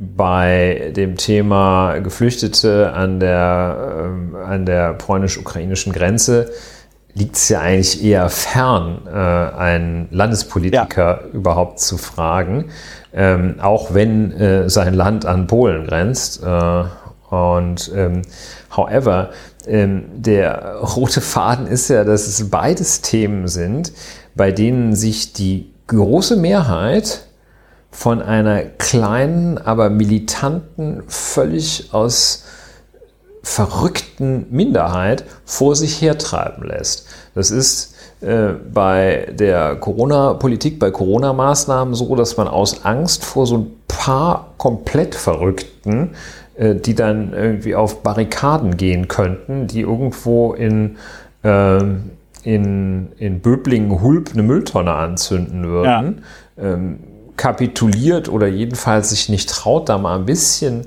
äh, eine Mehrheitsentscheidung durchzusetzen. Und so ist es auch äh, im Fall der geflüchteten Thematik, wo man, wo ein, ein, eine ganz geringe Anzahl von Menschen ausreicht, äh, die große Panik auszulösen ja. und man sich nicht traut, weil, weil man glaubt, dass dann wieder irgendwelche äh, irgendwelche äh, innerlichen Braunhemden äh, plötzlich losmarschieren ja. könnten, nicht traut, da einfach mal ähm, fünf Grad sein zu lassen und da mal ähm, 2000 Leute einfach mal aufzunehmen. Und das ist meines Erachtens der rote Faden, den hier auch die Bildzeitung ja. verfolgt hat. Wie kommen die sonst darauf, diese beiden Themen zu verbinden? Ich weiß es nicht. Ja, also das ist also, ja. Gut, man darf natürlich auch nichts äh, durch irgendwie Bösheit erklären, was man auch durch schlichte ja. Dummheit, aber äh, ich glaube, hier bei der Bild sollte man es eher. Ja, also ich glaube, äh, für den also CDU, ich, ich möchte ja. nochmal auf diesen, es kommen auch wieder andere Zeiten ja. zurückkommen. Ja, ja, ja. Äh, ja. Das ist, ja, ist, ich, ich weiß es nicht. Ich bin, ich bin sehr, ich bin sehr konsterniert. Ja. Ich bin sehr konsterniert. Also äh, der, der, der Tabubruch. Lass uns zusammen sagen, es kommen auch wieder genau, andere Zeiten. Es kommen auch wieder und, andere äh, Zeiten und Ulrich will aufhören, das kann ich verstehen. Ähm, denn dieser Podcast war. So je länger man sich denn, kennt, desto denn, schneller merkt man. Denn dieser Podcast ja. war zwar sehr schön, aber er war auch äh, sehr lange und es ist auch sehr spät. Wenn, denn wir haben noch nicht unsere Schwimmobilie und auch noch keinen Podcast-Panzer. Wir arbeiten aber dran. Ja, liebe Hörer, innen. Das war die 112. Folge von Lauer und Wena. Lauer und Wena, Deutschlands bester Orgel- und Kirchenmusik-Podcast und Podcast zur Bewältigung der Gesamtsituation. Wenn euch das, was ihr gehört habt, gefallen hat, was wir sehr hoffen, dann überlegt euch doch mal, diesen Podcast zu unterstützen. Wir würden euch, äh, wir würden uns freuen. Und äh, wenn ihr diesen Podcast bereits unterstützt, vielen lieben Dank dafür. Empfehlt uns weiter. Und dann äh, wünschen wir euch alles Gute, bleibt gesund, passt auf euch auf. Und dann hören wir uns bald wieder, wenn es wieder heißt Lauer und Wiener. Macht's gut. Tschüss. Tschüss.